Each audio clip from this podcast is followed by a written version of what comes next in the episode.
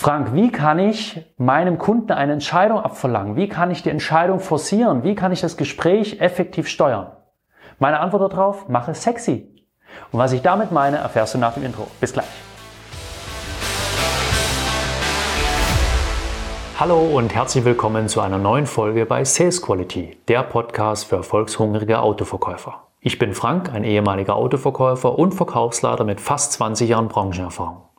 Heute unterstütze ich als Verkaufstrainer für den Autohandel engagierte Verkäuferinnen und Verkäufer dabei, noch mehr zu erreichen, damit sich der tägliche Einsatz für sie auch lohnt. Viel Spaß beim Zuhören, jetzt geht es los mit der heutigen Folge.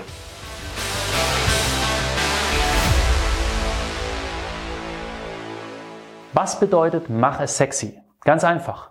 Um dein Gespräch zu steuern, um eine Entscheidung bei dem Kunden zu forcieren, hast du zwei Haupthebel. Erstens, verführe deinen Kunden und zweitens, verknappe dein Angebot.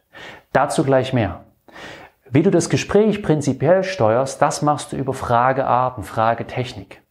Du kannst zum Beispiel mit einer offenen Frage lädst du deinen Kunden ein, sich zu öffnen, dir Informationen zu geben. Und diese Informationen kannst du später in der Argumentation wunderbar verwenden. Oder mit einer geschlossenen Frage lenkst du ein Gespräch sehr gut. Eine geschlossene Frage forciert normalerweise ein Ja oder ein Nein, in welcher Form das dann auch immer kommt, aber es gibt ein Rechts oder ein Links.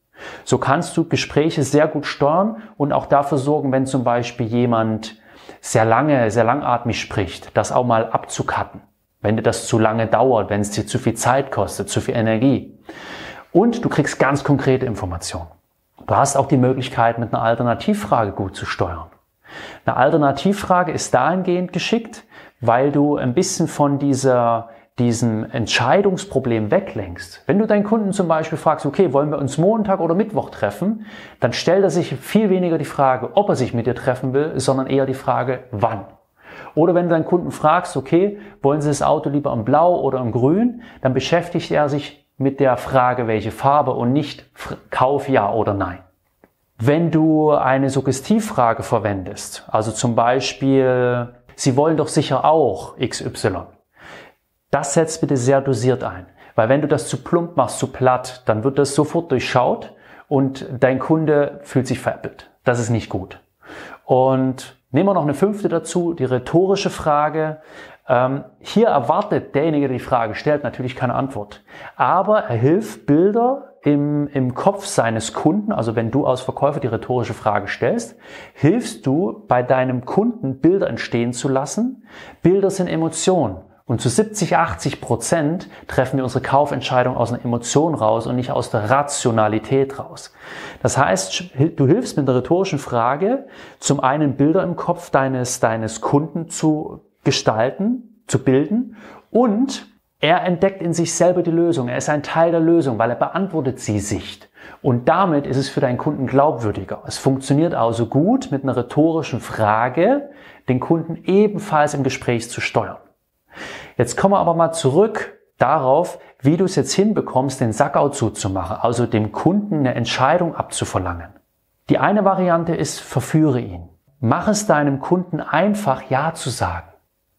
Ich sag mal, wenn du jetzt, wenn eine Frau dich verführen will oder ein Mann dich verführen, bleib mal bei einer Frau. Wenn eine Frau dich verführen will, dann sagt dir auch nicht, du, ist ja dir überlassen, du kannst auf Fußball gucken, wenn du Bock hast, kommst du rüber, ansonsten halt nicht. Nee, die lässt dich wissen, dass du etwas verpasst.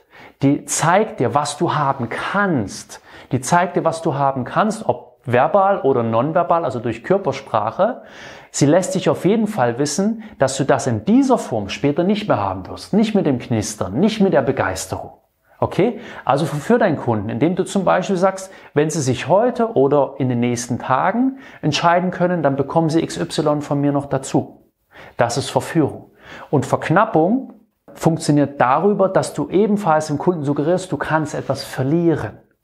Warum funktioniert Verknappung so gut? Weil alles, was bei uns im Leben einen Wert hat, kann verloren gehen. Nur dann hat es einen Wert. Ob es deine Gesundheit ist, deine Zeit, dein Leben an sich, dein Geld, alles, was wir verlieren können, hat für uns einen gewissen Wert.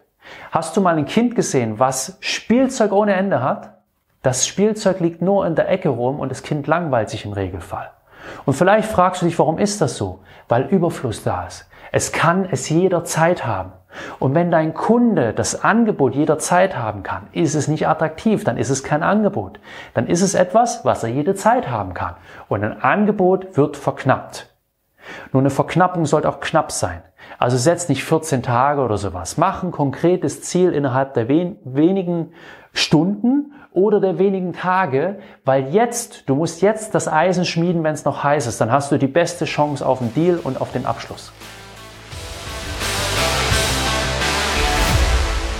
Und schon sind wir wieder am Ende unserer Folge. Ich hoffe, dass ich dir Motivation und Tipps mitgeben konnte, die dir in deinem Alltag und deiner Praxis weiterhelfen. Wenn dir diese Folge gefallen hat, dann gib mir gerne eine 5-Sterne-Bewertung auf Spotify oder im Apple Podcast. Und wenn du magst, teile diese Folge mit anderen erfolgshungrigen und engagierten Kollegen. Und wenn du auf der Autobahn statt im Stadttempo zum Erfolg fahren willst und unnötige Staus vermeiden, dann lass uns darüber sprechen, wie ich dich auf die Überholspur bringen kann. In den Shownotes findest du den Link zu www.autoverkäufer-coaching.de und alle Infos dazu. Sei clever und unbequem und sei bei der nächsten Folge gern wieder mit dabei.